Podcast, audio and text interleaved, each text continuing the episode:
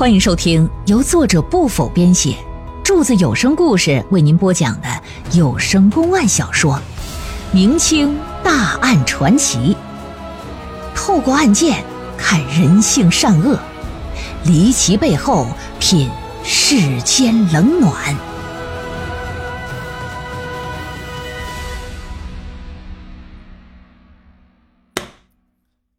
这熊兆武一看，说：“钱方面你放心，你关照我不容易，我给你拿十两银子。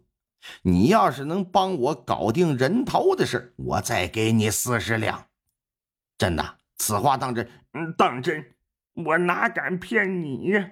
我更不能拿我自己性命开玩笑啊。不过人头的钱呢，我只能给你一半，剩下一半啊，得等事儿结束了再给。”行，你说吧，怎么拿钱吧？这熊兆武让狱卒啊找来纸笔，忍着疼，哆哆嗦嗦写下几行字让他去找城东百乐赌局的掌柜史大千。哎，说你把这纸啊交给史大千，他就给钱了。谢红雷按照他说的，真就来了。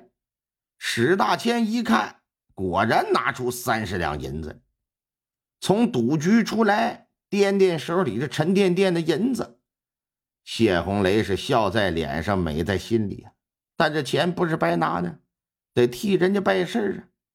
要说找个别的物件嘛，容易啊，找个人脑袋还得是女人，这可不容易。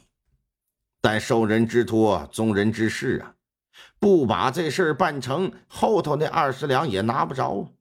可这脑袋上哪儿找呢？要说世上无难事，只怕有心人呢。他思来想去，还真找到一个找脑袋的去处。转过天来，这就把人头存放的地点告诉熊兆武了。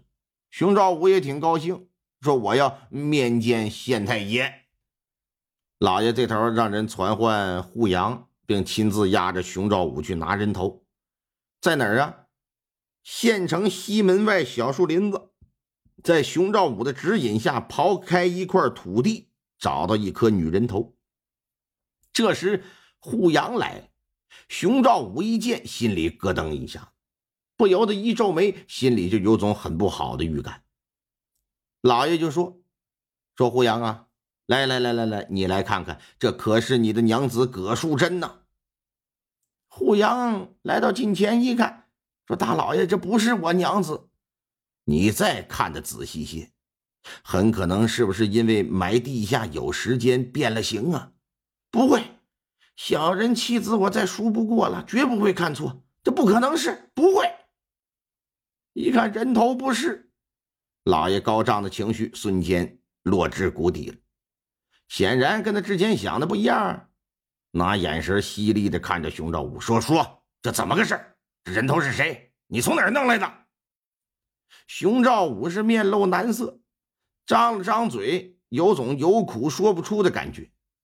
心想：那之前你不说我随便找个女人头就行吗？你现在怎么又较真儿了呢？支支吾吾半天放不出一个闷屁，如今又冒出一颗新人头，这很可能牵扯着另一桩人命案呢。老爷就把人带回县衙了，让他赶紧交代树林子里挖出这个是什么情况。熊兆武虽然说不出来，那老爷就没办法动你了吗？上刑！这一看大褂又推上来了，赶忙交代：是我花钱买了狱卒谢红雷，他帮我搞的，他在哪弄的，那我就不知道了。老爷听完是大吃一惊。他没想到狱卒啊，妈的为点钱财能干出这事来！来呀，把那谢红雷给我传上堂来！不大一会儿带上去，说说人头哪儿来的？不是老爷，这个我你个狗东西，不交代是吧？给我往死里打！咋说谢红雷也是在门口当差的。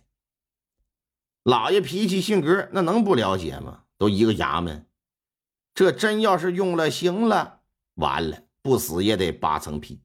与其那时候再说，你不如现在交代。据他交代啊，收了人家钱，再想上哪里找颗人头呢？哎，想到了谁呀？自己有个寡妇姑妈，这姑妈呀没儿没女，平日里全靠他来照看。半年前呢病倒卧床了，如今是奄奄一息，估摸着呀也就能熬个仨月俩月的。寻思我这作为个侄儿，我这么对待你已经算仁至义尽。可是你呢，却不曾给我丁点回报。现如今你又是将死之人，与其让你白白死，还不如趁你活的时候为我做点贡献，让我捞点好处呢。打定主意，这小子弄了一包蒙汗药，回到家里倒进汤锅之中，给他姑妈就嘟嘟嘟嘟嘟嘟嘟嘟灌下去。这姑妈昏迷，人事不省了。这小子拿着刀是手起刀落，把脑袋就给炫下来，而后把尸体头颅带出城外，在树林子里边分别进行埋葬，再告诉熊兆武埋藏的地点。本以为等事情了了就可以收剩下的二十两银子，却不成想如今事情败露，后悔已经来不及。大明律法中有规定。谋杀父母长辈是死刑，所以说谢红雷杀了自己的亲姑妈，一样也被判了斩刑。之后先打入死牢吧。老爷是认准了，你熊兆武就是凶手。如果你不老老实实把人头交出来啊，那今天我就和你没完。嗯，你说你这惹出多少事儿了？你这又间接害死了一个老太太。压下去，把谢红雷给我压下去！我要开审熊兆武。